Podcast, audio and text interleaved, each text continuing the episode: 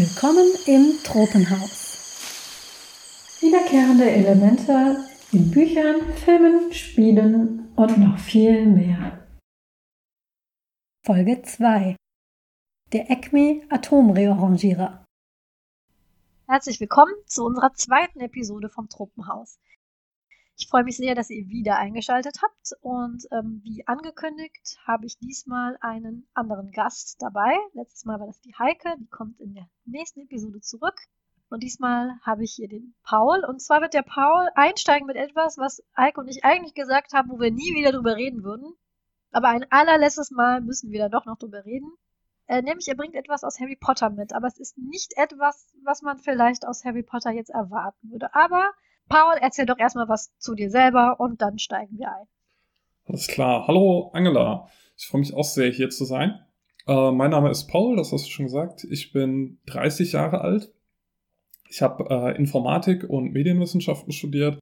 Und äh, ähnlich wie äh, Heike und du interessiere ich mich für verschiedene Medien. Ich bin nicht so der Buchleser, aber ähm, wir schauen ja auch häufig äh, Filme zusammen.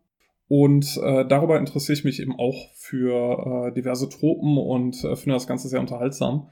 Und wir hatten uns auch schon vor einer Weile äh, den Plan gefasst, endlich mal einen Podcast zusammen zu machen. Und jetzt sind wir hier.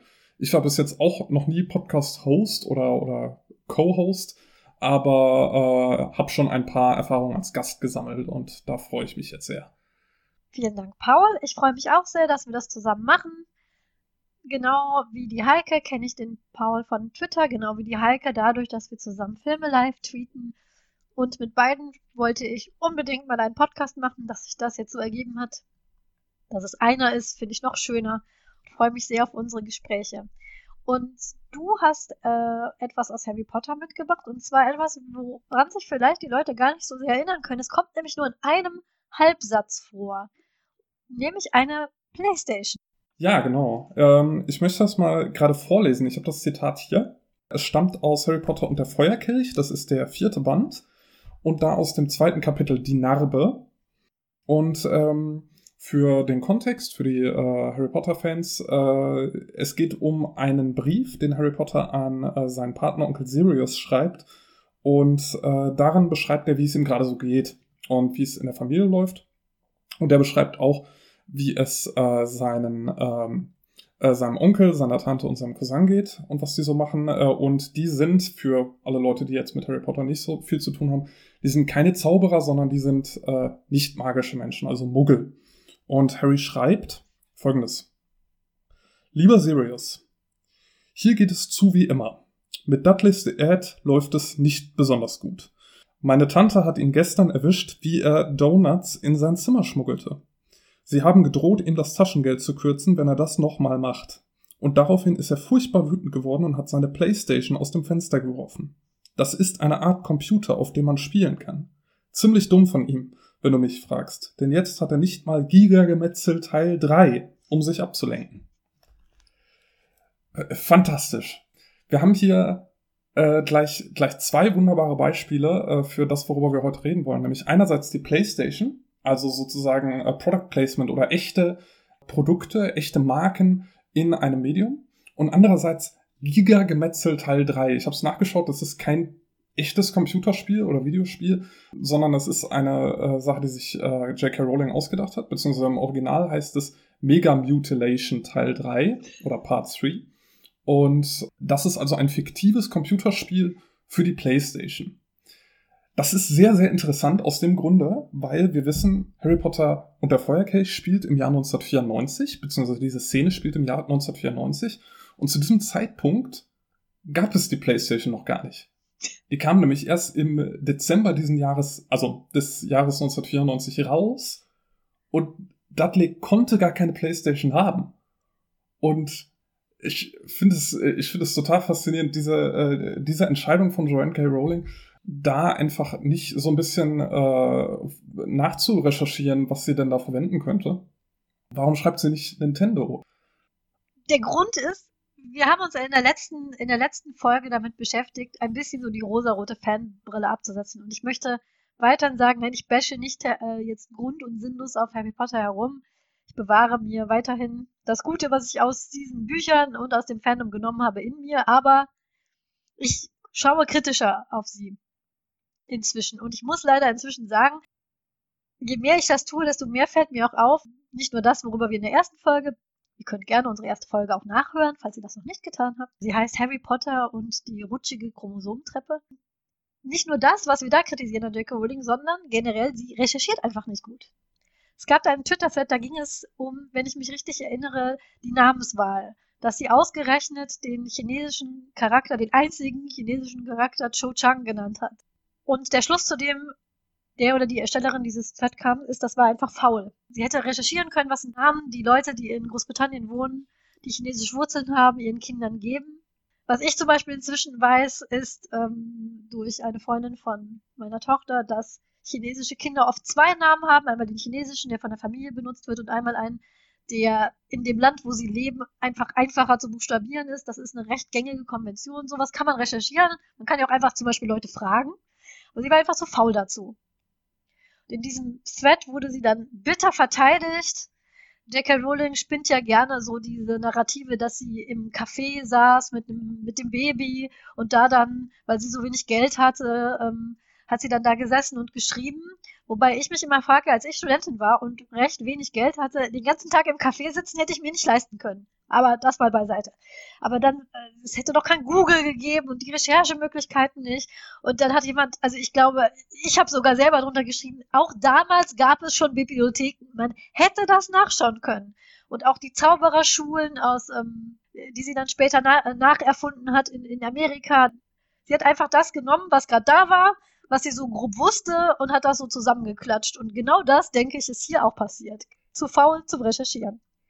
Ja, genau, aber hier ist es tatsächlich sehr skurril, weil das ist ja ähm, etwas, was sie äh, dann geschrieben hat zu dem Zeitpunkt, wo der Harry Potter Hype schon ganz groß war. Also ich habe in diesem Buch, aus dem ich jetzt gerade vorgelesen habe, habe ich tatsächlich auch den Stempel, dass ich das am ersten Verkaufstag äh, erworben habe, im Jahr 2000. Und ähm, da hätte sie doch wirklich mal jemanden fragen können und äh, einfach mal sagen können, hier, guck doch mal, ob das plausibel ist. Es war klar, dass es im Jahr 1994 spielt und äh, da wird sie definitiv schon äh, das Geld gehabt haben, um da nochmal nachzurecherchieren. Und äh, ich finde diese Stelle auf, auf so vielen Arten skurril und wunderbar, weil es, äh, weil sie auch schreibt, äh, das ist eine Art Computer, auf dem man spielen kann. Das ist ein Brief an Sirius. Sirius ist ein Reinblüter, er ist mit Zauberern aufgewachsen. Woher weiß er, was ein Computer ist? Im Jahr 1994 zudem. Und ähm, Mr. Weasley weiß das nicht. Mr. Weasley freut sich, wenn er eine Steckdose findet. Und äh, ich finde diese, äh, diesen, diesen Brief und diesen Absatz in dem Brief einfach nur äh, seltsam, weil es, äh, weil es ein relativ unnötiger Teil des Buches ist der aber gleichzeitig ähm, so schlecht recherchiert ist. Was äh, auch noch sehr spannend ist an der PlayStation in Harry Potter, ist einerseits, dass man sich bewusst machen muss, kurz nach Veröffentlichung dieses Buches, oder ich glaube sogar schon vor Veröffentlichung dieses Buches, gab es PlayStation-Spiele zu Harry Potter, was, was? ich sehr lustig finde. Dass äh, die PlayStation, auf der die Harry Potter-Spiele veröffentlicht wurden, selber in dem Buch vorkam. Das finde ich sehr interessant. Äh, eine Sache, die ich äh, auch nachgeschaut hatte, ist äh, die, äh, oder es, es gibt ein Harry Potter Fandom-Wiki und äh, da wird erklärt zur PlayStation, dass die zwar noch nicht äh, existierte, nicht released war zu dem Zeitpunkt, dass es aber schon für Entwicklerstudios ähm, sozusagen so Beta-Varianten gab, die dann äh, vorm Release waren.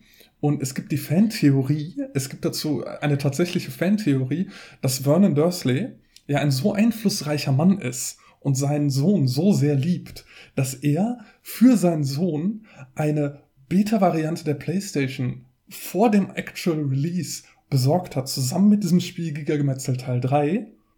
Dann ist das aber natürlich auch wieder absurd, weil das bedeutet dann ja, dass äh, Dudley eine eine Pre-Release PlayStation aus dem Fenster geworfen hat, wo ich nicht wissen will, wie viel Ärger Vernon dafür kriegt. Es, äh, und und ich, ich würde mir sehr gerne einfach eine Fanfiction nur um diesen Umstand wünschen, der, der einfach nur diese Geschichte erzählt von Dudleys Diät und wie er da ausrastet und diese Playstation aus dem Fenster wirft und äh, was das alles bedeutet. Finde ich äh, sehr, sehr lustig. Ich, ich finde das auch wieder, es ist wieder illust illustrativ dafür, was Fans alles machen, um die Lücken zu füllen die, die J.K. Rowling aus Faulheit lässt, weil, da, äh, weil, weil Vernon wird nie beschrieben als irgendwer, der Einfluss hat. Er hätte gerne Einfluss. Er arbeitet in einer Firma, die. Was stellt die her, Paul? Waren das Schrauben? Nee. Bohrmaschinen. Bohrmaschinen herstellt und auch nicht besonders hoch angesehen oder sonstigen Einfluss hat. Und äh, auch das ist, wenn es ein Pre-Release war, warum ist es dann Giga Gemetzel Teil 3? Was ist. Was ist mit Giga gemessen Teil 1 und 2? Naja, das ist ja wie ähm, Mortal Kombat. Ich habe jetzt nicht recherchiert, wann Mortal Kombat äh, 1 und 2 und 3 rauskam, aber ich könnte mir vorstellen, dass vielleicht äh, Giga äh, Gemetzel Teil 2 auf einer äh, Vorgängerkonsole oder auf einer Arcade-Konsole vielleicht dem äh, Nintendo Entertainment System rauskam und jetzt äh, für den Launch der PlayStation der, der große Titel ist dann das Sequel Gigagemetzel Teil 3 und das ist, äh, das ist dann der große Launch-Titel. Ähm, vielleicht, dass sie diese Brand übernommen haben. Äh, wer weiß. Und dann noch, Dudley ist, das ist äh, ein Feuerkelch. Wenn ich jetzt richtig zähle, müsste Harry da, das ist das vierte Buch, ist das Harry, also 13, 14. Ja. Und Dudley ist ja gleich alt. Also hat nicht nur, hat sein Vater nicht nur eine, irgendwo eine Pre-Release Playstation aufgetan, sondern auch noch ein höchstwahrscheinlich erst ab 18 freigegebenes Spiel, was er dann seinem 13-jährigen Sohn gibt. Das ist. Ja, es ist großartig. Es ist, es ist einfach großartig. Und äh, ich frage mich auch, was Sirius Black gedacht hat, als er das gelesen hat. So. Ja, nicht, nicht vergessen. Sirius Black ist ein Mensch, der unter Zauberern aufgewachsen ist und er, er wird hier konfrontiert damit, das ist ein Computer, mit dem man spielen kann. Ja. Es ist. Was denkt sich Sirius, wenn er diesen Brief liest? Vor allem, das ist die Hälfte des Briefes, den ich eben vorgelesen habe. Danach sagt er nur noch, ja, ich habe meine Narbe hat wehgetan. Aber die, die Einleitung des Briefes ist erstmal diese Absurdität. Äh, finde ich äh, hervorragend und äh, bringt mich jedes Mal wieder raus, wenn ich ähm, das Buch lese oder das Hörbuch höre. Ich habe auch ähm, dann mal nachgeschaut in der Harry Potter Wiki, in einer der vielen, die es gibt. Und dieser Satz, der hier steht, der, den finde ich auch wunderbar. Considering its title and Dudley's inclination to aggressiveness, it is likely that this was a violent video game. ja, Mega Mutilation Part 3 könnte ein, könnte ein aggressives Spiel sein, aber ich bin mir noch nicht so ganz sicher, ob es vielleicht nicht Wer weiß, wer weiß, vielleicht ist das ja so, so, so ein Kirby oder sowas, so also ganz harmlos. Naja, der Gott des Gemetzels ist auch kein brutaler Film. Stimmt, es war bestimmt so ein französisches Pre-Release Arthouse-Game, was Dudley gespielt Das hätte ich auch aus dem Fenster geworfen.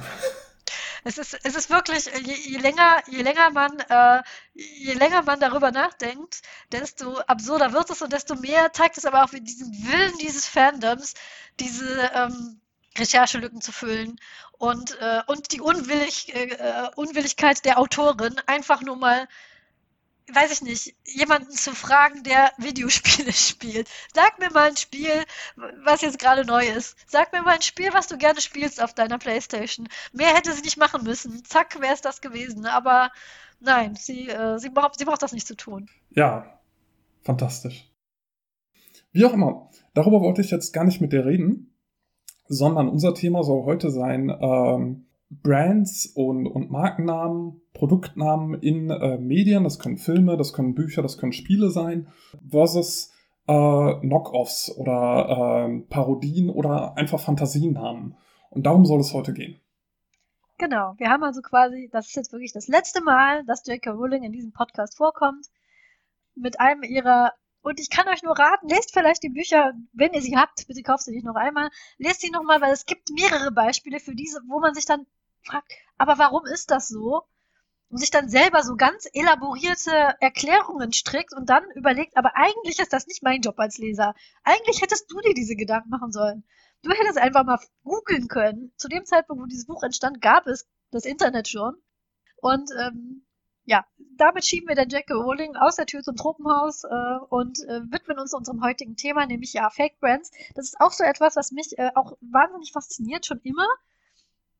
So äh, erfundene Markennamen, das, das zieht sich ja durch, durch alle Genres. Eins, was mir, als wir das Thema dann äh, vorher, besprechen wir uns ja immer so ein bisschen, über was wir dann gemeinsam reden möchten, was mir sofort eingefallen ist, sind die Morley Cigarettes was so faszinierend ist, es, ist, es ist, wird einmal erwähnt, wie diese Playstation mit dem Gigagemetzel oder diese Zigaretten, aber es hat so, es hat so wahnsinnige äh, Konsequenzen, nämlich Model Cigarettes, falls jemandem das nicht sagt, es ist eine fiktive Zigarettenmarke. Ich dachte, das käme als erstes in Akte X vor, diese Serie damals mit Scully und Mulder, die auf Pro7 lief, die ich mir angeschaut habe als Teenager, wo ein mysteriöser Mensch immer Zigaretten rauchte, der geheimnisvolle Zigarettenmann, von dem niemand wusste, wer er war. Aber es ist gar nicht so, weil dieses ist viel älter als das. Ich habe nämlich festgestellt, als ich dann diese Wikipedia-Seite, die es gibt, die ihr auch alle lesen könnt, wo eine lange, lange Liste von Filmen und Serien ist, äh, wo Morde-Zigaretten vorkommen, ist äh, der Film Psycho als erster genannt. Psycho, in Psycho raucht jemand am Schluss Morley-Zigaretten. Und dieser Film ist von 1960. Und äh, Wikipedia, da steht auch, dass das höchstwahrscheinlich der erste Film ist, wo die Marke auftaucht. Und danach, da kommen Dutzende mir ist die als erstes aufgefallen in ähm, Akte X, einfach weil das auch ein Plotpunkt war. Wenn man irgendwo eine zerknüllte Packung Morlis gesehen hat, wusste man, ah, der Zigarettenmann war da.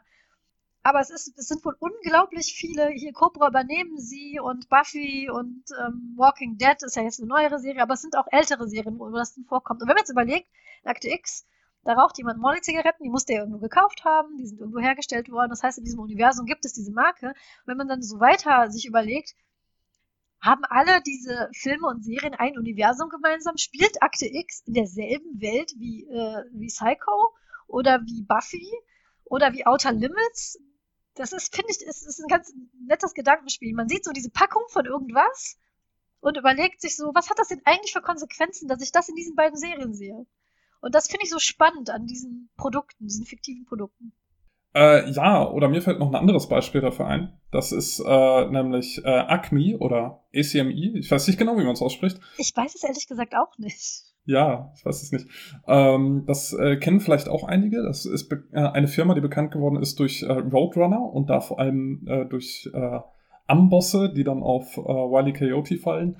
Und die kommt auch in sehr vielen Filmen vor. ACMI steht für American Company that manufactures everything oder a company that makes everything. Äh, es gibt da mehrere Abkürzungen. Und die kommt äh, eben nicht nur in Roadrunner vor, sondern auch zum Beispiel in einem James Bond-Film, in Lizenz zum Töten oder in The Sixth Sense oder zum Beispiel auch in einer äh, Drei-Fragezeichen-Folge gibt es die tatsächlich auch. Oh, das ist interessant. ja, und äh, ist auch so ein, äh, ein universenübergreifendes oder äh, universenvereinigendes Element, äh, diese, äh, diese Company. Und das ist natürlich sehr äh, interessant dann auch. Kennst du den Film ähm, Who Framed Roger Rabbit? Ja. Oder Falsches Spiel mit Roger Rabbit? Da kommt nämlich äh, die, die Firma auch vor, und zwar als ein, als ein Name von einer Figur. Da geht es ja um dieses, dass Cartoons im Prinzip echt sind und tun's in so einer, also jemand, Leute, die diesen Film nicht gesehen haben, ihr solltet ihn sehen, der ist sehr gut. Quasi wie als wären Cartoons wie jetzt reale Filme. Da gehen also Schauspieler in ein Studio und filmen den. Es sind halt Toon-Leute, die in einer Stadt namens Toontown wohnen oder einem Stadtteil die genauso ähm, hier auf der Straße herumlaufen und ihre Leben haben wie wir auch, nur dass es eben gezeichnete Figuren sind. Ein sehr, sehr interessanter Film, der viel mit so der vierten Wand bricht und Genres und auch diesen Tropes spielt, die in Cartoons oft sehr vorkommen. Unter anderem den, ein Amboss fällt auf dich runter, weil in der echten Welt äh, überlebst du das nicht, aber in Toontown kann dir ruhig so ein Amboss auf den Kopf fallen, da passiert dir nichts. Und da kommt ein Charakter drin vor und der, äh, da kommt diese Firma drin vor, nämlich die Acme Corporation und der Besitzer dieser Acme äh, Corporation, der heißt Marvin Acme. Der ist, der wird da porträtiert als quasi der, äh, der einer der reichsten Personen, denen eben diese diese ganzen, weil der diese ganzen Dinge herstellt, die in den Cartoons vorkommen. Und der ist auch ein Plotpunkt, dieser Mensch, und dass er so viel Einfluss hat. Dieser Film Roger Rabbit geht also auch nochmal darauf ein, etwas, was höchstwahrscheinlich irgendwann einfach ein Gag war. So ein Running Gag der Zeichner wird dann da wirklich richtig in eine Firma mit einem, mit einem CEO und äh, einem Plotpunkt gemacht. Und das, das finde ich ganz gut. Ähm, das finde ich ganz interessant, wenn sie sowas so verselbstständigt, weil ich glaube nicht, ich kann mir nicht vorstellen, dass der erste Mensch, der, keine Ahnung, so ein, so ein Fass oder, oder so ein Hammer gezeichnet hat und Acme drauf geschrieben hat, dachte so, jetzt baue ich ein ganzes Hintergrunduniversum auf. Und zumindest ich weiß auch, dass es diese Produkte oder diese Firmen manchmal auch ganze Plots, wie zum Beispiel eben die Morley-Zigaretten in, in Akte X, aber dass tatsächlich die Firma selber oder der Gegenstand selbst ähm, so, so ein Plotpoint ist. Ich kann mich zum Beispiel erinnern an eine ähm, Serie, die ich sehr gerne geschaut habe als Teenager, die hieß Die Abenteuer von Pete und Pete. Das ist eine sehr absurde Serie, aber ich mag absurden Humor. Darauf kommen wir in einer späteren Folge vom Podcast auch nochmal zurück, über absurde Geschichten und warum die so toll sind und auch so wichtig, gerade für Jugendliche und Kinder. Und in dieser Serie äh, gibt es auch eine Firma die heißt Crabstar. Und Crabstar ist auch so eine Acme-Firma, die macht alles. Also alles, was die Leute in dieser Serie benutzen, ist gemacht von Crabstar. Die sponsert auch äh, Football-Teams und man kann Reisen bei der buchen, alles mögliche. Es gibt eine Folge, da geht es darum, wie gesagt, es ist eine etwas absurde Serie. Und der Plot dreht sich darum, Pete und Pete sind zwei Brüder, die heißen beide Pete. Das ist, äh, so fängt schon mal an, so absurd. Und ähm, der jüngere Pete zieht sich morgens seine Unterwäsche an und ihm fällt nach irgendwie ein paar Mal fällt ihm auf, dass seine, wenn er sich neue Unterwäsche kauft oder wenn seine Eltern ihm neue Unterwäsche kaufen, dass die immer perfekt ist.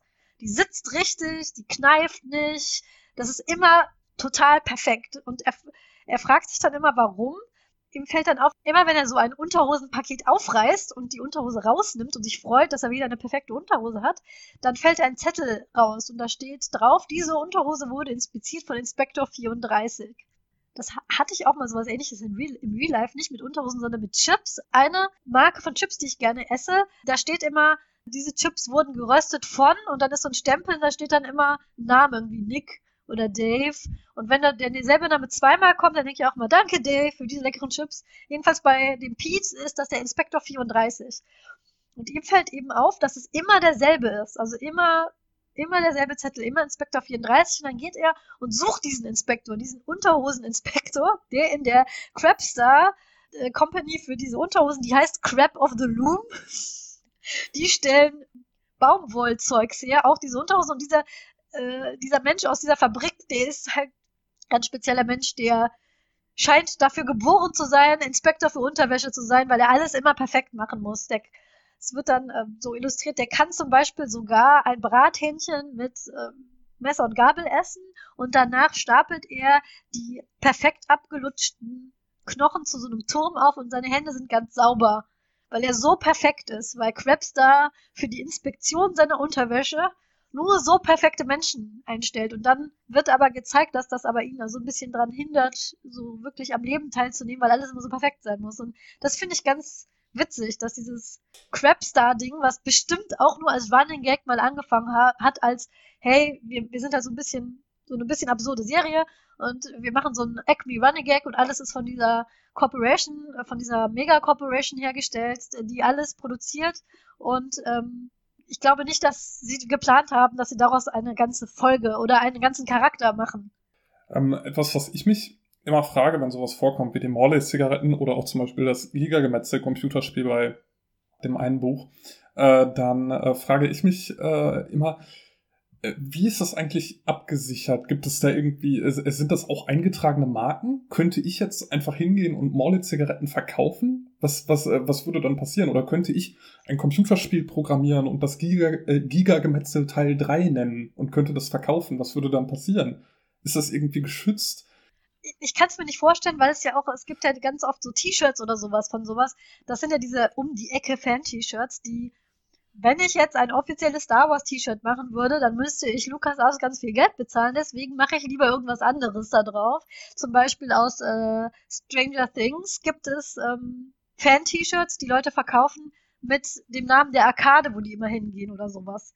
Und ich glaube, das ist, das darf man dann. Das ist, glaube ich, so eine Grauzone dann, weil so werden ganz, so machen ganz viele Fans Fanart, so dass Disney oder Netflix, die Stranger Things ja machen, dass die die verklagen könnten ich könnte mir vorstellen, dass, das, dass du das machen könntest. Du könntest ein Spiel programmieren und das Gigagemetzel 3 nennen. Und ich glaube nicht, dass J.K. Rowling dich verklagen dürfte. Oder du äh, nenn das Gigagemetzel 2, dann bist du auf jeden Fall auf der sicheren Seite. Ja, das ist eine gute Idee. Äh, ich äh, hatte auch so ein äh, T-Shirt von Breaking Bad äh, mit äh, Vamonos Pest drauf, was aus der fünften Staffel eine fiktive Firma ist.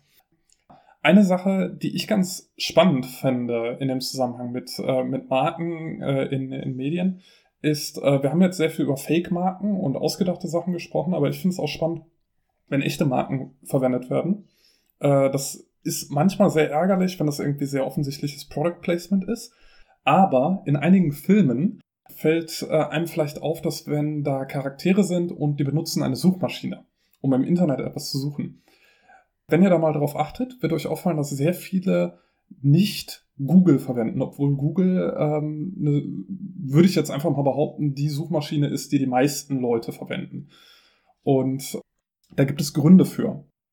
Also einerseits denke ich mir, äh, wenn ich ein Filmemacher wäre, ich würde auch einfach die Leute googeln lassen, dann äh, fühlt sich das so am natürlichsten an, äh, wie, äh, wie die ZuschauerInnen das dann vermutlich auch äh, von sich kennen. Aber Google erfordert sehr strenge Regeln, damit man äh, zum Beispiel die Google-Suche in einem Film verwenden darf. So gibt es zum Beispiel die Maßgabe, dass die Google-Suche zu nichts Bösartigem verwendet werden darf. Also es äh, darf nicht äh, ein, ein äh, Bankräuber äh, die Google-Suche verwenden, um herauszufinden, wo ähm, die nächste Bank ist. Es darf aber zum Beispiel äh, eine Gruppe von Freunden Google verwenden, um äh, eine Party zu planen. Also du darfst das nur für gute Sachen verwenden.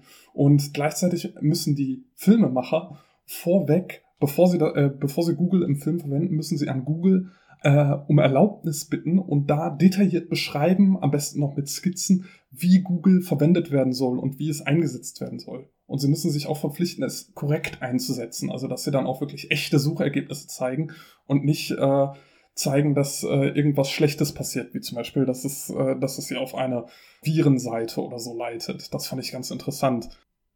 Das ist wild, das wusste ich nicht ich, mir ist das meistens bei, bei, deutschen, bei deutschen Krimis ab und zu, schaue ich auch noch deutsche Krimis Tatort, aufgefallen, dass die Ermittler dann irgendwie äh, Each Page oder sowas, also für, für Facebook benutzen oder eben so eine seltsame Suchmaschine. Ich habe immer gedacht, das machen die, weil öffentlich-rechtliche, die wollen eben gar kein Product Placement. Naja, dafür nehmen sie, dann fahren die aber trotzdem fette BMWs oder sonst was. Also so ganz konsistent sind sie da nicht. Aber das, das war etwas, was ich so nicht wusste ich weiß, ein super futuristischer Film, ähm, ich glaube, der hieß ähm, The Island, hieß er, glaube ich. Und da haben die Leute die ganze Zeit auf MSN gesurft und haben MSN, äh, auch auf MSN äh, die Suchmaschine benutzt. Und ich habe mich immer gefragt, so dass ein paar Jahre später ist das alles so dermaßen altbacken und man fragt sich, wa warum. Und also das ist wirklich krass. Ich frage mich, gibt es das auch mit anderen Produkten, die dann zum Beispiel sagen, unsere, keine Ahnung, unser Auto darf nicht bei Verfolgungsjagden mit Verbrechern benutzt werden. Oder, stell dir mal vor, so eine Teppichfirma würde sagen, Mordopfer darf nicht auf unserer Auslegeware liegen. Also Google nutzt da ja aber wirklich seine Macht einfach mal brutal aus, würde ich sagen. Das kann sich doch sonst eigentlich niemand herausnehmen. Oder gibt es, gibt es noch ein Produkt, eine Firma, die das, die das so krass durchsetzt? Mir fällt tatsächlich auch keine ein. Also ich glaube, ich kann es mir durchaus vorstellen, dass es äh, einige äh, Firmen gibt, die äh, sich das schon angucken wollen, äh, wie ihr Produkt eingesetzt wird. Mir wird jetzt aber keiner einfallen. Spannend bei den Suchmaschinen finde ich, äh, es gibt einerseits dazu auch wieder ein Trope, eine Trope, nämlich äh, es gibt einige Fake-Suchmaschinen, die in mehreren Filmen vorkommen. Zum Beispiel die Suchmaschine Spiderfinder kommt in vielen Firmen, äh, Filmen vor oder die Suchmaschine äh, QueryU, also äh, wie, ähm, wie Query mit Doppel-O am Ende, also Q-U-E-R-I-O-O, die kann man sogar selber verwenden. Man kann, äh, man kann danach suchen, man kann danach googeln und äh, dann findet man äh, diese Webseite, wo man einfach Fake-Suchbegriffe eingeben kann und die Seite sieht sehr ähnlich aus zu Google. Und äh, das sind dann Suchmaschinen, die werden in mehreren Filmen verwendet und da kann man sich dann auch vorstellen, dass diese Filme so ähnlich wie bei den Molly-Zigaretten in einem Universum spielen, wo es dann eben diese Suchmaschine gibt. Es gibt aber auch das Gegenbeispiel zu Google, die äh, ja sehr harte Voraussetzungen haben, nämlich äh, das ist Bing. Bing ist auch eine Suchmaschine von Microsoft, die viele vielleicht ausschließlich aus Filmen kennen, weil ich habe Bing, glaube ich, erst vielleicht ein oder zweimal in meinem Leben bewusst benutzt. Und äh, Bing kommt aber in sehr vielen Fil Filmen tatsächlich vor. Zum Beispiel im Film Source Code oder im Film The Amazing Spider-Man. Und da ist es häufig so, dass da Bing verwendet wird in den Filmen, weil Microsoft für das Product Placement zahlt. Und das sind dann teilweise auch Szenen, wo das verwendet wird. Wenn man sich das mal anschaut, zum Beispiel in The Amazing Spider-Man 1, da wird sehr, sehr lange auf diese Bing-Suche unnötig lange draufgehalten und du siehst, ah, da ist dieses Logo von Bing ähm, und der tippt extra langsam, damit man äh, dieses Logo möglichst lange im Film sieht. Und äh, das ist teilweise schmerzhaft, sich das anzugucken, während bei den Fake-Suchmaschinen, da tippen die Leute das halt schnell ein und nach einer Sekunde ist die Szene vorbei. Das finde ich sehr, sehr witzig. Ich finde, das illustriert so wunderbar den Kontrast von Bing und Google. Ich weiß nicht, ob du diese äh, Serie kennst, die ist, glaube ich, von, von College Humor, ist die, die heißt If Google Was a Person oder sowas heißt die. If Google Was a Guy. Ja. Das ist einer meiner Lieblings- also ich kann euch nur allen, die hier zuhören, raten, googelt, googelt das.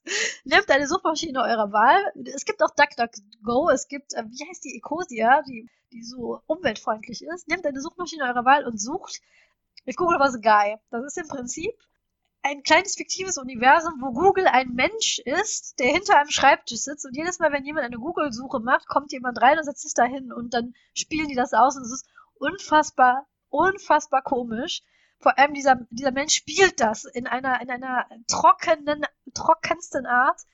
Und ähm, das bilden sich dann immer ewig lange Schlangen und er ist immer genervter von irgendwelchen Leuten, die komische Dinge äh, suchen. Und dann gibt es eine Folge, die damit endet. Das ist in dem Jahr, wo Bing, glaube ich, gerade neu war. Da sitzt dann der Bing Mensch im Nachbarbüro, während also draußen diese Schlange immer weitergeht von den Leuten, die googeln wollen. Und der Bing sitzt da so total strahlend an seinem ganz leeren Schreibtisch. Bei dem Google-Menschen sind immer ganz viele Akten und Dinge, die er raussuchen muss. Und so einem, dieses, ich weiß gar nicht, gibt es da einen Namen für dieses Gerät, auf, was so auf Schreibtischen steht, was so pendelt? Metronom?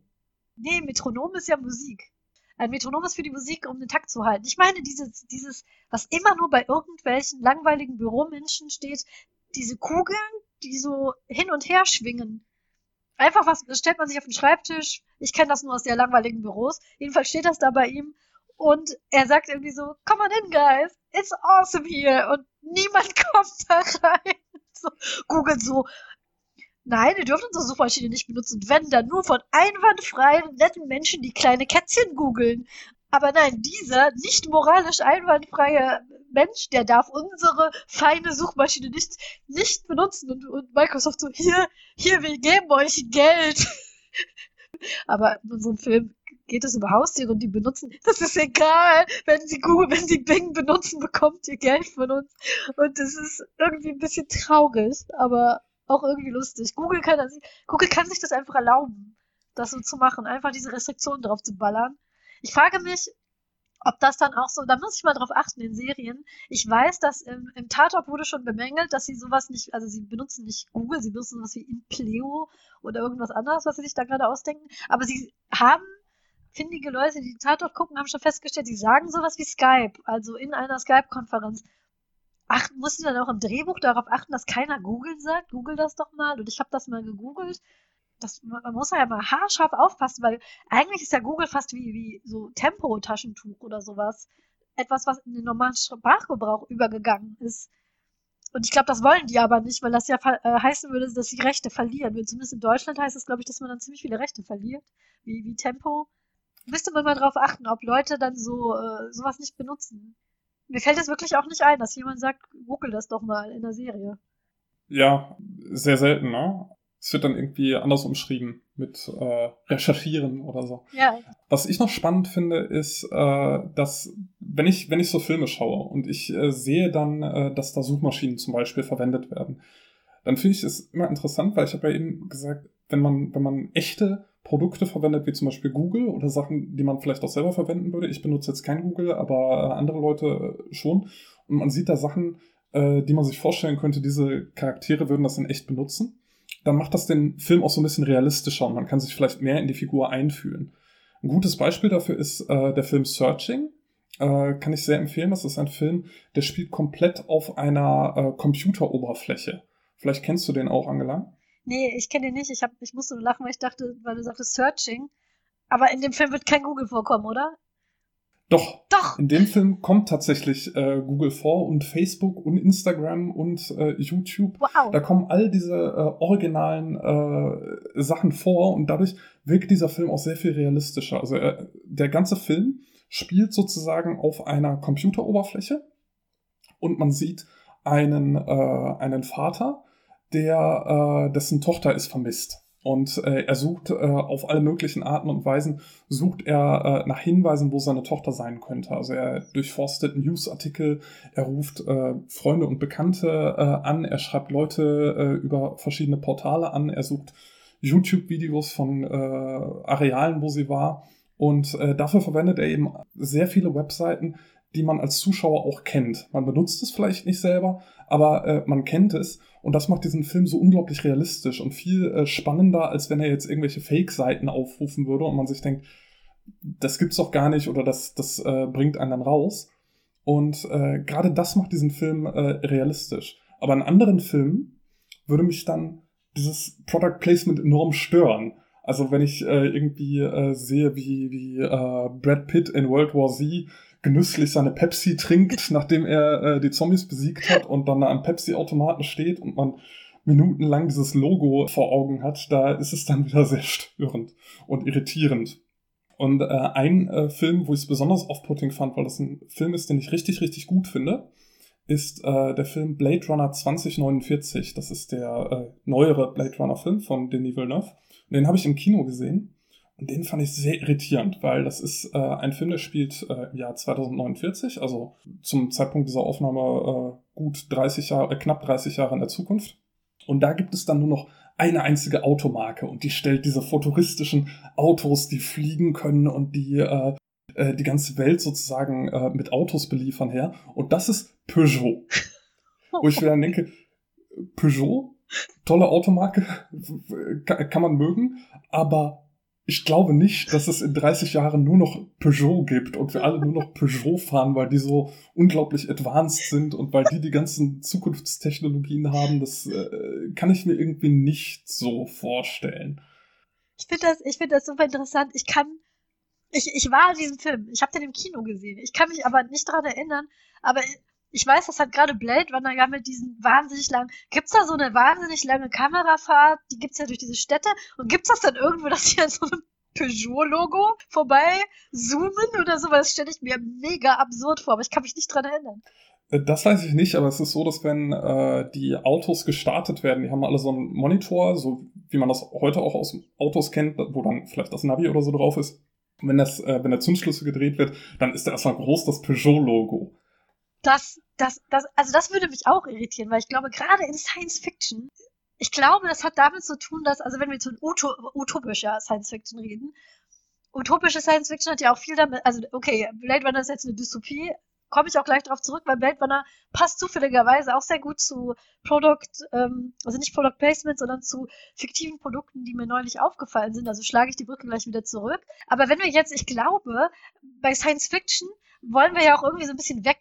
Science Fiction ist genau wie, ich glaube, das ist wie als wenn in Fantasy irgendwie jemand da sitzt und auf einmal einen Eastpack-Rucksack auf dem Rücken hat. Wir wollen in, ja, Science Fiction soll uns ja wegtransportieren von dem, wo wir jetzt gerade sind, ähm, weg in eine möglichst bessere Zukunft und dann da die ollen Produkte zu sehen, die wir eh schon von daheim kennen, das würde mich auch mega, mega nerven. Zum Beispiel auch Star Trek zum Beispiel da kann man mit Product Placement auch nicht viel reißen, weil Star Trek hat ja äh, keine Produkte. Also da gibt's keine Firmen, da gibt's ja zumindest bei den Menschen auch kein Geld mehr.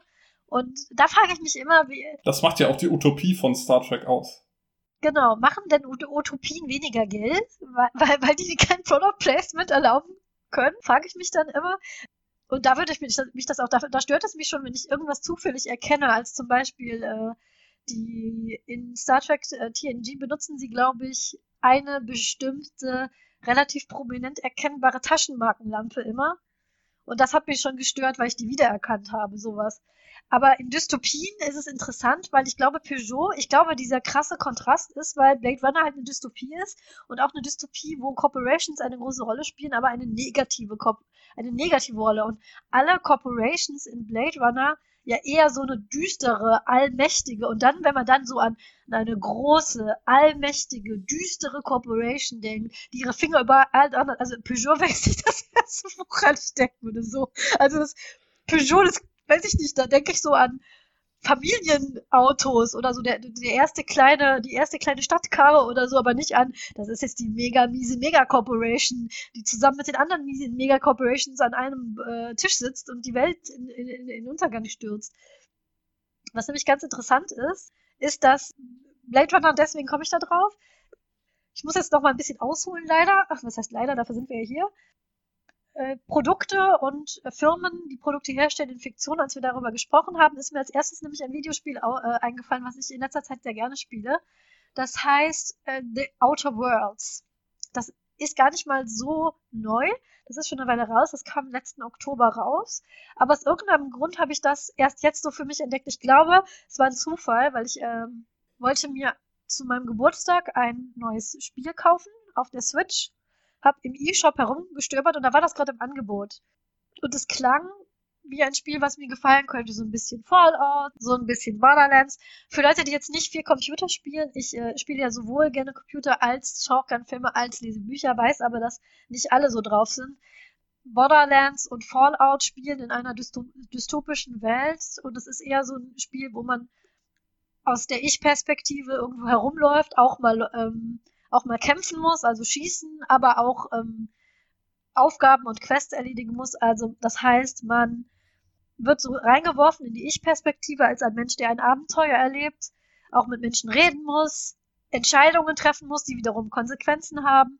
Aber es hat auch diese Action-Anteile, dass man also auch mal wirklich sich irgendwie so durch eine Horde Monster durchschießen muss. Und das ist so eine Mischung aus Computerspielen, die ich ganz gut finde, weil ich weder das eine, also reine Shooter, noch das andere, so reine Spiele, wo man nur Abenteuer erlebt und sonst keine Action hat, ist nicht so mein Fall, sondern ich mag halt diese Kombination aus beiden und ich mag halt auch dystopische Science Fiction. Und all das hatte dieses Spiel. Und in diesem Spiel ist die Welt beherrscht von, das ist der Trope, über den wir die ganze Zeit auch unter anderem reden, ist Megacorp. Also Acme ist eine Megacorp. Crapstar ist eine Megacorp. Das ist eine Corporation, die alles herstellt. Peugeot. Peugeot ist eine Mega, jetzt auch. Neu, Peugeot, die Megacorp. Eine Megacorp ist im Prinzip eine, eine, eine Welt, mit einer Megacorp ist eine Welt, wo nur alles nur von dieser einen äh, Firma produziert wird. Alles. Von, wir haben ja darüber schon geredet, großen Ambossen, die deinen Feind auf den Kopf fallen, bis zu Unterhosen, Zahnpasta, alles wird von dieser Megacorp hergestellt. Und das ist im Kern ein Element aus dem Cyberpunk. Und da kommt jetzt die Schleife zu Blade Runner zurück. Nämlich ähm, dieses Trope der Megacorp.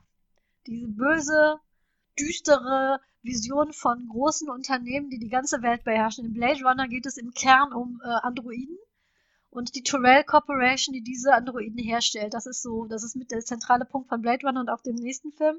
Und diese Unternehmen werden immer sehr negativ dargestellt. Die sind, die beherrschen quasi den Planeten und wir sind denen auch so ein bisschen ausgeliefert weil sie halt jeden einzelnen Aspekt in unserem Leben äh, bestimmen und beherrschen sie und die Regierung ist auch machtlos. Also im Prinzip die Welt wird von diesen riesigen, großen, bösen Unternehmen regiert. Und das ist ein, ähm, wie gesagt, ein Aspekt aus äh, Cyberpunk. Das Buch, auf dem Blade Runner basiert, heißt Do Androids Dream of Electric Sheep von Philip K. Dick.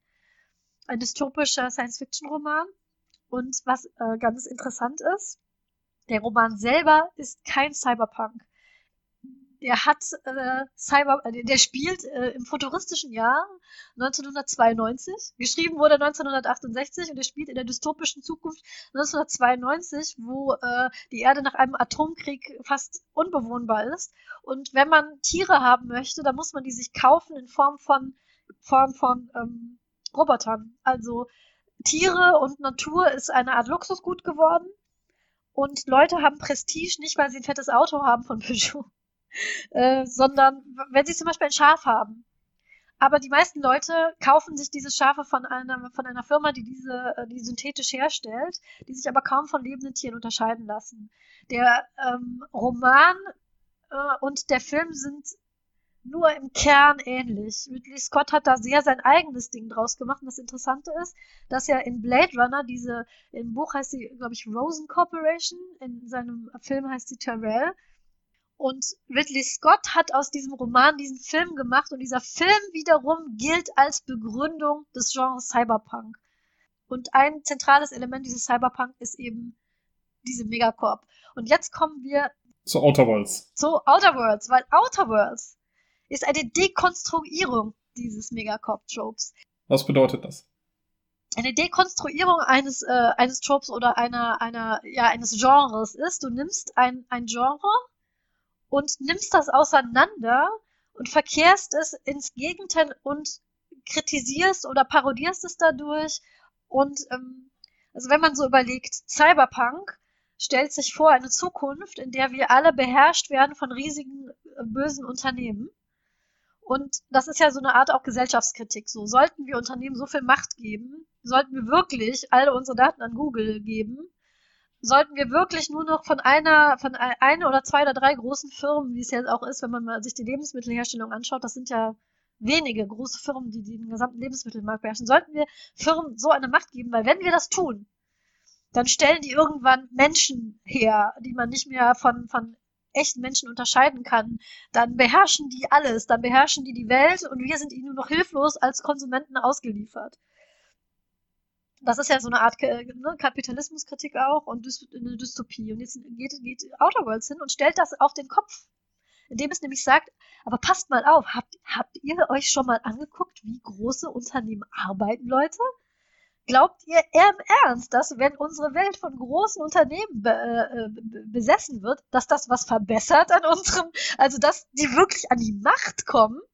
Weil schaut euch doch mal an, was passiert wir geben euch jetzt eine Welt, die von großen Megacorps beherrscht werden und es ist eine Vollkatastrophe. Die Megacorps in Outer Worlds sind nicht die bösen, allherrschenden, äh, dunklen Entitäten, vor denen man in Angst und Schrecken leben muss. Nein, das sind inkompetente Firmen, die durch ihr eigenes Hickhack und ihre Unfähigkeit, äh, ordentlich zu arbeiten, die Welt runterwirtschaften im Prinzip. Und das sieht in, ähm, das sieht in Outer Worlds nämlich dann so aus, die Welt wird beherrscht von einem, von, von einem Board quasi, das, äh, in dem mehrere große Firmen sitzen. Und dadurch, dass die alle nur versuchen, sich gegenseitig das Wasser abzugraben, kommen die aber nicht vorwärts. Und alles geht unter einem See von Meetings und äh, E-Mails und äh, Befindlichkeiten und Leuten, die einfach nur in die Macht kommen wollen. Und da, da funktioniert das nicht mit der Weltherrschaft. Und ich musste daran denken, weil dieses Spiel sehr geprägt ist von diesen Dingen, die diese Corporations herstellen. Es gibt im Prinzip zwei große, einmal Spacer's Choice und einmal Anti-Cleo, die sich konstant um den ersten Rang in der Weltherrschaft quasi prügeln, aber dabei keinen Schritt weiterkommen, weil sie sich selber auf, de, auf den Füßen stehen. Und jeder, der mal für ein großes Unternehmen gearbeitet hat, wird wissen, was ich meine. Was zum Beispiel einfach nur äh, wenn in einem großen Unternehmen dein Arbeitsrechner kaputt geht, was für, durch wie viele Hoops du springen musst, bis du erstmal ein neues Gerät hast, bis du alle Lizenzen hast davon, bis das alles abgenommen wurde und so weiter und so fort. Und das sich jetzt in groß vorzustellen, und ganz viele Plots sind halt eine ganz, ganz harsche Kritik an Großunternehmen, an, äh, an Produkten, die die herstellen.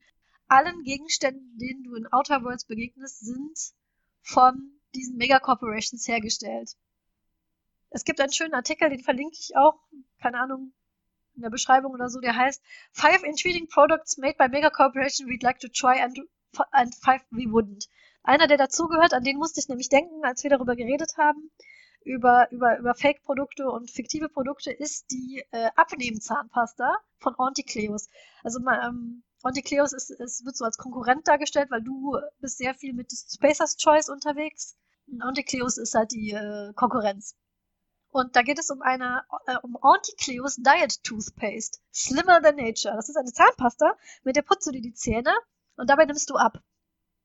Was du aber herausfindest in der Quest, um, bei der es um diese Zahnpasta geht, ist, dass Anticleo diese Zahnpasta herstellt, das, was sie braucht, um diese Zahnpasta herzustellen, das, dieses ähm, Enzym oder was auch immer, was dazu führt, dass diese Zahnpasta schlank macht, kann nur gewonnen werden, wenn du sehr gefährliche, aggressive Raptoren züchtest. Also züchtet dieses Unternehmen um ein paar Dollar Profit zu machen, züchtet diesen Unternehmen mega gefährliche Raptoren, die dann natürlich ausbrechen und alle fressen und dann unter sehr großen Mühen und Einsätzen von vielen Menschen wieder in, äh, in, äh, in Schach gehalten werden müssen. Und dann, wenn du in dieser äh, Fabrik, die voller Raptoren ist, die du erstmal besiegen musst, herumläufst, das ist nämlich das Schöne in diesem Spiel, du kannst alle Computer hacken und die ganzen E-Mails oder Nachrichten zwischen den Arbeitern und ihren Chefs lesen. Und es ist immer ein Beispiel von immer komplettem Missmanagement und Inkompetenz. Und da ist es dann so, dass sich rausstellt, diese Zahnpasta hat als kleine Nebenwirkung leider, dass sie auch die Leute blind macht. Was aber der, äh, was gesagt wird, das ist egal. Also jemand weist darauf hin, Leute, unsere Zahnpasta macht blind. Sollten wir das vielleicht? Und jemand anders sagt, ach Quatsch, das merkt ja sowieso niemand. Und so sind alle Corporations in diesem Spiel. Die sind inkompetent, die hören nicht auf Warnungen, die äh, wollen immer nur Profit machen und, und, schießen sich dabei konstant selbst ins Knie. Und die Botschaft ist eben die gegenteilige von Cyberpunk, nämlich nicht, wir müssen Angst haben, dass die großen Megacorps unsere äh, Welt bestimmen und uns äh, unterjochen, weil dann werden wir alle leiden, sondern Megacorps können das gar nicht. Die sind viel zu, die sind, die können die Welt nicht regieren die sind viel zu inkompetent dafür, das geht überhaupt nicht. Und das fand ich ganz witzig, weil auf den ersten Blick wirkt es halt so wie so ein Cyberpunk-Spiel, sehr dystopisch und dann, es ist ja auch dystopisch, weil wir Menschen schon in einer Welt leben mit Zahnpasta, die einen blind macht. aber, ähm, aber es ist ein anderer Take. Es ist ein anderer Take als der Cyberpunk-Take. Ich hatte ja schon vorgewarnt, die Schleife ist, ist, ist sehr lang äh, von äh, Cyberpunk äh, Peugeot zu Outer Worlds, die dieses ganze Trope ein bisschen auf den Kopf stellen. Ja, woran es, woran es mich auch so ein bisschen erinnert hat, ist ähm, das Half-Life und Portal-Universum, äh, wo es ja auch zwei äh, große Corporations gibt, äh, Aperture Laboratories und Black Mesa, die, äh, die in Konkurrenz stehen. Das sind auch äh, Videospiele, ähm, schon ein bisschen älter. Äh, und äh, da gibt es eben äh, vor allem eine Corporation, das ist äh, Aperture Science und äh, das ist eine Forschungseinrichtung, die ähm, komplett übernommen wurde von einem äh, von einer künstlichen Intelligenz, die äh, immer weiter äh, darauf ausgelegt war, eben ja sozusagen den Profit zu maximieren und äh, die Arbeitsabläufe zu optimieren und äh, dabei dann festgestellt hat, dass äh, die beste Möglichkeit ist, um die Arbeitsläufe zu optimieren, sich sämtlicher Menschen zu entledigen und hat dann eben die Angestellten von Aperture Science zu irgendeinem Zeitpunkt alle umgebracht. Und ähm, daran hat mich das gerade so ein bisschen erinnert, äh, dass es auch so eine Optimierung um der Optimierung willen ist und äh, man dann letztlich immer nur bei einer Kritik von derartigen äh, Unternehmen rauskommt. Ich habe das auch, als ich über diesen Megacorp-Trope ähm, nachgelesen habe, habe ich auch Aperture Science gelesen als Beispiel quasi, ähm, Portal kommt ja aus diesem Half-Life-Universum, wo Black Mesa ist ja diese dystopische Megacorp, die alles unter Kontrolle hat, wenn ich das jetzt richtig, weil ich habe Portal gespielt, aber nie Half-Life. Das habe ich doch richtig in Erinnerung, ne? Black Mesa. Nee, Black Mesa ist Black Mesa ist nur eine äh, eine andere äh, Forschungseinrichtung, die in Konkurrenz zu Aperture Science steht. Das sind beides Forschungseinrichtungen erstmal, die äh, an verschiedenen Dingen forschen und die in Konkurrenz zueinander stehen. Aber es gab erst Black Mesa, richtig? Nur Half-Life und Black Mesa. Und da war Black Mesa doch eine mehr oder weniger 0815 böse Firma, weil ähm, was ich gelesen habe, ist eben, dass Aperture Science im Prinzip versucht so zu sein wie Black Mesa, aber es geht komplett schief, weil sie auf die falschen, auf die falschen Dinge setzen ja, das ist so nicht, äh, nicht äh, ganz korrekt. Äh, ich will jetzt nicht in die, in die Tiefen des Half-Life-Universums abtauchen, aber äh, ich weiß nicht, welche der beiden äh, Filme zuerst existierte. Äh, Aperture Science gab es auf jeden Fall äh, ab den 1950er Jahren und war ursprünglich eine Firma, die Duschvorhänge hergestellt hat. und äh, die hat sich dann irgendwann über die Jahre äh, immer weiterentwickelt und hat dann festgestellt, dass man äh, mit äh, Mondsteinen äh, Portale herstellen kann, was dann eben in Portal das äh, Thema ist. Und äh, ist dadurch in äh, Konkurrenz mit ähm, Black Mesa gekommen. Und Black Mesa ist eine Forschungseinrichtung, die eine, äh, die eben auch an Portaltechnologie arbeitet, aber an Portalen zu anderen Welten. Und die dann irgendwann ein Portal in eine andere Welt öffnet und dadurch dass dieses Portal dann geöffnet ist. Das ist dann wie, wie die Büchse der Pandora, die sich da öffnet, geht dann eben die Erde unter und wird äh, unterjocht von einer Alienrasse, die dann ähm, äh, die Menschheit übernimmt und die Erde übernimmt. Genau. Und Aperture Science ist deswegen bankrott gegangen, weil äh, eigentlich machen die ja auch, also Portal ist ja ein Spiel, wo es nur darum geht, um Portale. Eigentlich ist es ein, ein Puzzlespiel. Im Prinzip, äh, Leute, die das nicht kennen, man schießt mit so einem Gerät, schießt man ein Portal, Eingang und Ausgang. Und man muss sich dadurch so äh, räumliche Puzzles boxen. Im Prinzip so, ich muss mir da den Eingang hinschießen und da den Ausgang und ähm, um diesen Raum wieder zu verlassen. Und das wird dann immer komplexer und komplexer. Und eigentlich sind Aperture Science die, die diese Portale herstellen können. Aber sie sind halt dermaßen inkompetent, dass sie pleite gehen in den 70ern. Unter anderem, weil sie 70 Millionen Dollar investieren, um Mondgestein zu kaufen, nur um das zu einem Gel zu machen zum Beispiel. Oder eben diese Duschvorhänge auch wahnsinnig kompliziert und sehr kost ineffizient produzieren und deswegen sind sie dann auch nicht so erfolgreich wie, wie, Black Mesa. Ja. Und sie, sie sind eine dystopische Firma, weil sie testen, sie testen die Zeug an, an Obdachlosen unter anderem. Aber sie sind eine, eine dystopische Firma, die das eben, die Dystopie nicht so gut kann. Und deswegen äh, gehen sie leider pleite. Ja, leider oder zum Glück, wie, wie auch immer man möchte. Ja, wie, ähm, wie man das sehen mag, genau sind jetzt gekommen von, wir hatten fiktionale Produkte, die, ausge, die, die ausgedacht wurden, um äh, aus, aus, aus Gründen, Faulheitsgründen, Copyright-Vermeidungsgründen. Wir hatten Product Placement, das sich seltsam anfühlt. Wir hatten das Fehlen von Product Placement, was sich seltsam anfühlt, wie zum Beispiel, warum googelt ihr denn nicht einfach? Und warum das seine Gründe hatte. Dann hatten wir Dystopien und die Dekonstruktion von Dystopien. Und äh, der nächste logische Schritt, und das gibt es auch tatsächlich, sind Produkte, die erst fiktional waren und dann, weil sie aber so beliebt bei den Zuschauern und Zuschauerinnen waren, dann hergestellt wurden und tatsächlich vermarktet. Und teilweise habe ich diese Dinge auch äh, gekauft und ausprobiert, weil man ist ja schon so ein bisschen Marketingopfer. Das muss man, muss man ja zugeben wenn, äh, wenn man sich so identifiziert mit einer Serie, einem Buch oder einem Spiel und dann gibt es diesen Gegenstand oder dieses Getränk, äh, jetzt muss ich doch nochmal J.K. Rowling, also ich komme nicht weg von dieser Frau. Damals, als ich noch so äh, un, un, un, und äh, unkritisch war J.K. Rowling gegenüber, was ich ganz toll fand, ist zum Beispiel, dass es Süßigkeiten dann irgendwann zu kaufen gab. Bertie Bots Bohnen. Die Bertie Bots Bohnen gab es, äh, äh, Jelly Beans gab es ja immer schon in ganz vielen Geschmacksrichtungen, aber dann wurden Bertie Botsbohnen hergestellt. Die habe ich dann auch öfter, äh, wenn wir, ich bin bei meinen Freundinnen getroffen und Harry Potter geguckt habe, haben wir die gekauft. Der Unterschied war, Jelly Beans gibt es in tausenden Geschmacksrichtungen, die alle irgendwie ja doch aber lecker sind. Oder also ich finde die nicht alle lecker, aber sie sollen lecker sein. Und dann haben sie halt ähm, die Lizenz erworben und Bertie Bots hergestellt und dann auch wirklich richtig eklige hergestellt. Zum Beispiel äh, Leberwurst, Hundefutter, Ohrenschmalz war dabei. Und das ist immer sehr interessant, wenn man die serviert hat, wenn, weil Leute haben sich nicht getraut. Es war nicht so, dass man die in den Farben erkennen konnte. Es gab immer zwei Geschmacksrichtungen von einer Farbe. Eine nett und eine eklig. Und das fand ich doch ganz nett, irgendwie diese Bohnen essen zu können. Es gab Schokoladenfrösche, diese, ähm, diese ganzen Sachen, die in diesem Süßigkeitenladen verkauft wurden. Die gibt es alle tatsächlich jetzt zu kaufen. Ich kaufe sie jetzt nicht mehr, weil ich der Caroline kein Geld mehr geben will, aber es gibt sie. Und ich, ich kann den Appeal verstehen, weil dieses bisschen eintauchen in die fiktionale Welt, indem man sowas konsumiert und kauft. Das ist irgendwie ja auch nur der, der logische Schritt ne? von, von Produkten aus der echten Welt, die in der Fiktion platziert werden, fiktionale Produkte, die aus der echten Welt herauskommen. Hast du auch schon mal sowas gegessen, getrunken, gesehen, benutzt? Fällt mir jetzt spontan nicht ein, aber was ich gesehen habe, ist, äh, das ist zum Beispiel aus den Simpsons, da gibt es ja äh, das Duff-Bier. Das sieht man häufiger mal, wenn man im Getränkemarkt ist, äh, vielleicht.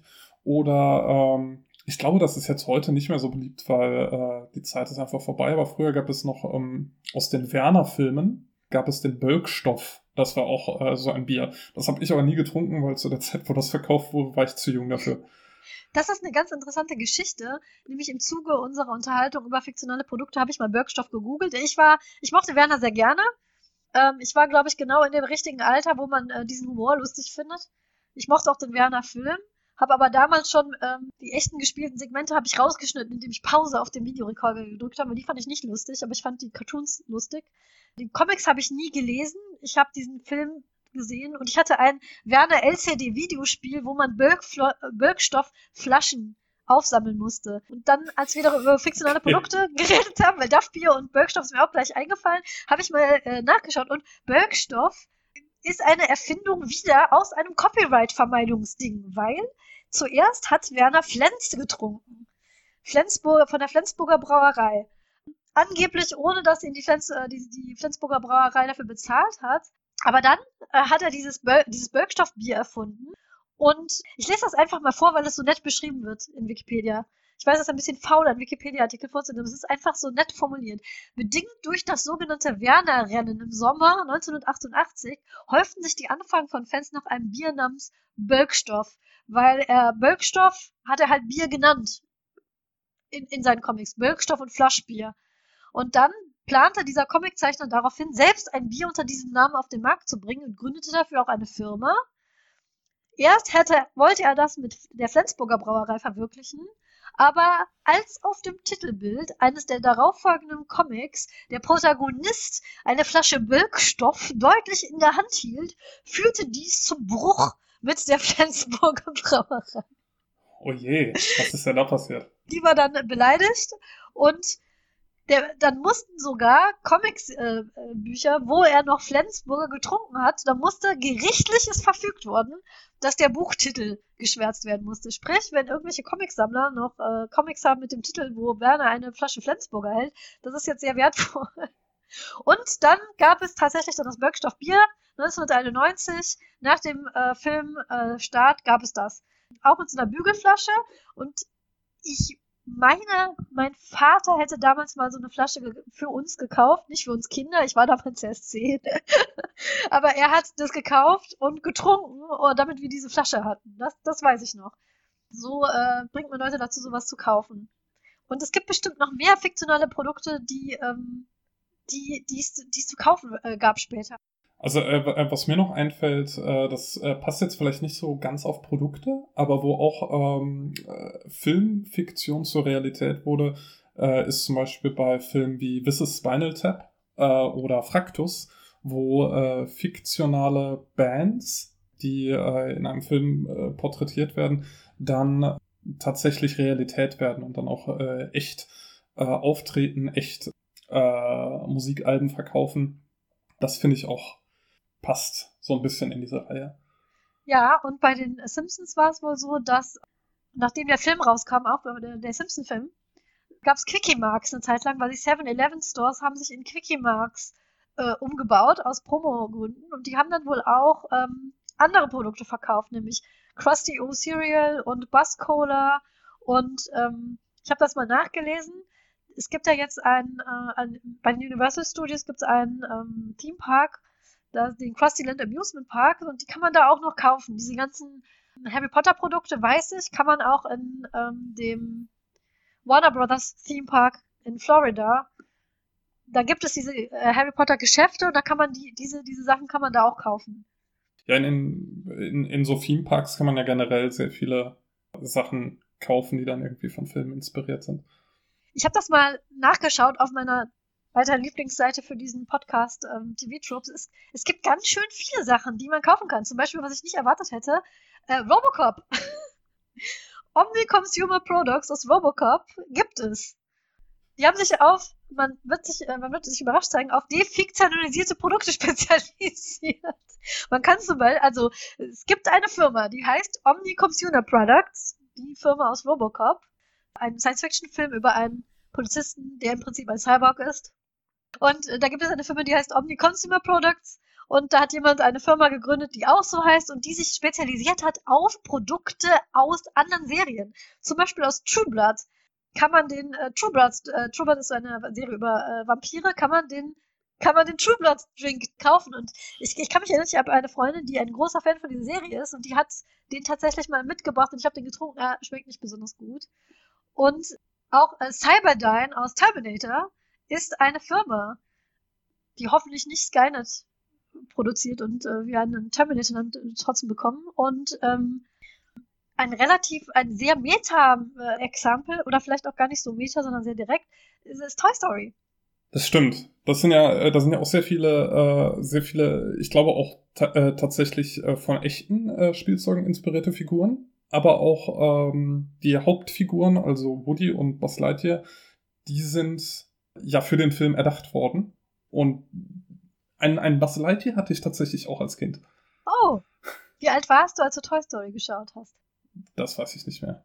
Sechs, sieben. Da müssen sich deine Eltern sehr ins Zeug gelegt haben, weil die waren. Es gibt ja immer ein, in einem Jahr an Weihnachten gibt es immer ein Spielzeug, um dem sich die Eltern Prinzip prügeln, damit ihre Kinder das bekommen. Und ich weiß noch, dass das Buzz Light, diese Buzz Lightyear Actionfigur in dem Jahr, wo Toy Story rauskam, war die Buzz Light, äh, Lightyear-Figur dieses, dieses Spielzeug. Da haben sich deine, deine, deine Eltern echt ins Zeug gelegt, um die zu bekommen. Oha, das war mir gar nicht bewusst. Und ähm, ich habe nachgelesen, dass wirklich jede einzelne, also jedes Spielzeug, was es da gab, konnte man später kaufen. Und äh, das ist jetzt nur eine Vermutung, das kann ich jetzt nicht belegen, aber ich glaube, dass Spielzeuge, die da drin vorkamen, haben so ein bisschen so ein Revival erlebt, wie dieser Mr. Potato Head, den gab es ja vorher, vorher meine ich schon auch. Mhm. Und der wurde dann wieder so ein bisschen beliebter. Und ähm, genau, das ist, das ist so ein direktes, äh, das gibt es tatsächlich schon länger, als ich dachte. Nämlich als ich danach gelesen habe über defiktionalisierte Produkte, was ich nicht erwartet hätte, ist, dass das auch ähm, Willy Wonka betrifft. Ah, das Golden Ticket. Nee, das jetzt nicht. Ah. Aber das Buch heißt ja Charlie und die Schokoladenfabrik. Aber von dir wusste ich dann, weil wir auch kurz darüber geredet haben, dass der Film Willy Wonka and the Chocolate Factory heißt, was unter anderem auch ein, ein Brandname und Marketing-Entscheidung war und aus dem 19, also nicht aus dem neueren Film, sondern aus dem Film von 1971 gab es viele Süßigkeiten wohl tatsächlich zu kaufen, was ich ein bisschen absurd finde, weil so positiv. Hättest du die Sachen essen wollen? Nach, nach den, also hast du beide Filme gesehen oder nur, nur den neueren? Ich habe nur den älteren gesehen. Das ist witzig, weil Paul ist äh, äh jünger als ich, aber ich habe nur den neueren gesehen. Hattest du, als du das gesehen hast, danach das Bedürfnis, diese, diese Sachen essen zu wollen? Äh, nee. ich auch nicht. Eigentlich nicht. Deswegen wundert mich das. Äh, es gab die. Da muss man sich überlegen, so ein Everlasting Gobstopper, ähm, ich weiß gar nicht, was es auf Deutsch heißt, ich denke mal, es ist ein nie immer endender Dauerlutscher. Ja. Wa warum sollte jemand sowas herstellen? Weil du kaufst ja nur einen und dann musst du ja nie wieder einen anderen kaufen, oder? Habe ich das falsch verstanden? Also, kann man den besonders teuer verkaufen. Es gibt ja immer wieder neue Kinder. es gibt ja, stimmt, man nutzt den einfach, bis man stirbt und die Nachfolgen, genau. Ja, ähm, wir kommen dann auch schon zum Ende und da wir bei Willy Wonka aufgehört haben, und ich hatte es ja schon angedeutet, Willy Wonka ist aus einem Kinderbuch namens äh, Charlie und die Schokoladenfabrik von Roald Dahl. Und Roald Dahls Kinderbücher habe ich sehr gerne gelesen als Kind, weil sie eine sehr absurde Komponente haben und in Welten gespielt haben mit sehr überzeichneten Charakteren, deren Charaktereigenschaften immer sehr, sehr über, über, übertrieben, überzogen waren, oft auch bedrohlich und deren Illustrationen so gar nicht waren, wie ich das aus Kinderbüchern gewohnt war und die, die ich deswegen so gut fand. Ich glaube, Paul, du hast ein, ein Buch gelesen als Kind, was ähnlich war, richtig? Ja, genau. Also mein Lieblingsbuch als Kind war äh, das Buch Schlimmes Ende von Philip Arda. Ich glaube, du hattest das in der letzten Folge schon mal erwähnt, dass mhm. wir darüber mal reden wollen. Und äh, das zeichnet sich eben auch äh, dadurch aus, dass es sehr abstruse Charaktere hat, dass es sehr überzeichnet ist, einen, einen sehr absurden Humor hat, der vielleicht jetzt nicht unbedingt für Kinder ist und äh, eben in der Hinsicht recht ähnlich zu Roald Dahl ist, aber ähm, eben erst aus dem Jahr 2000, also noch ein bisschen neuer ist als die Roald Dahl Bücher. Das Buch habe ich tatsächlich ähm, mir gekauft und habe es auch schon angefangen zu lesen. Und es hat mich die ganze Zeit sehr, sehr stark an dieses Gefühl erinnert, was ich damals hatte, wenn ich Roald Dahl gelesen habe. Und ich kann den, ich glaube, den Reiz, den es ausübt auf, auf, äh, auf Kinder, kann ich, kann ich sehr gut nachvollziehen, auch wenn ich jetzt zu alt dafür bin. Daher freue ich mich sehr.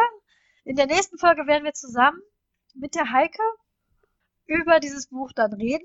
Ich bin da schon sehr gespannt drauf. Ich freue mich dann darauf, die verschiedenen Perspektiven auch von jemandem, der das Buch als Kind gelesen hat, als Erwachsener nochmal, dann von Menschen, die es erst als Erwachsene nochmal geredet haben, über absurde Kinderbücher, die wir als Kinder gemocht haben. Und jetzt müssen wir uns noch überlegen, was stellen wir uns denn ins, äh, ins Truppenhaus rein. Es gibt ja jetzt diverse Produkte, über die wir geredet haben. Ja, aber ich, wir haben über so viele echte und fiktive Firmen äh, gesprochen und ich will mir nichts von einer echten Firma hier reinstellen. Also ich würde jetzt kein Peugeot hier ins Tropenhaus parken. Ich glaube, wir nehmen doch die Firma, die zumindest meiner Wahrnehmung nach die bekannteste ist, die, glaube ich, die meisten Leute schon mal irgendwo gesehen haben und das wäre Acme. Ja, Acme. Acme macht ja auch alles. Acme macht einfach alles. Ich bin da mal so eine Liste durchgegangen. Es gibt nämlich äh, online natürlich, es gibt alles online, gibt es den Katalog von Dingen, die mal in den Cartoons vorgekommen sind. Zwei Sachen haben mich da am meisten fasziniert. Vielleicht kannst du mir bei der Entscheidungsfindung helfen. Da gibt es einmal den Acme Ultimatum Dispatcher. Was ist das denn? Das ist eine Pistole. Kennst du diese Pistolen aus den Cartoons, wenn man, wenn man den Auslöser drückt und die schießt nicht und es kommt so eine Flagge raus und da steht drauf Bang? Ja. Der Ultimatum Dispatcher ist so eine, ist so eine Waffe, aber mit Ultimaten. Du schießt das und dann kommt ein Ultimatum raus. Also zum Beispiel, ähm, ergib dich jetzt oder, keine Ahnung, es passiert irgendwas. Äh, das passende Ultimatum wird dir immer serviert. Aber was ich auch ganz nett fand, ist der Atom Rearranger, der zum Beispiel einen Bagger in einen Dinosaurier umwandeln kann, weil er rearrangiert deine Atome. Sehr handlich. Passt in jede Handtasche. Sehr praktisch in so einem Tropenhaus. Finde ich auch. Wir reden ja hier auch äh, ne, über Dekonstruierung und sowas und dann kann man einfach mal sowas umkonstruieren. Dann kann man sich so eine bedrohliche Mega-Corporation in einen sehr unbedrohlichen, inkompetenten ähm, Betrieb umatomisieren. Äh, okay, dann nehme ich diesen Atom Rearranger und lege den hier auf ein Regal. Wunderbar. Ich bedanke mich sehr, dass du hier mit mir warst, um über fiktionale und nicht fiktionale Gegenstände zu reden. Paul, es hat mich sehr gefreut. Ich danke dir. Und dann sage ich auf Wiedersehen, auf Wiederhören und wir hören uns zu der nächsten Folge vom Tropenhaus. Vielen Dank fürs Zuhören. Tschüss.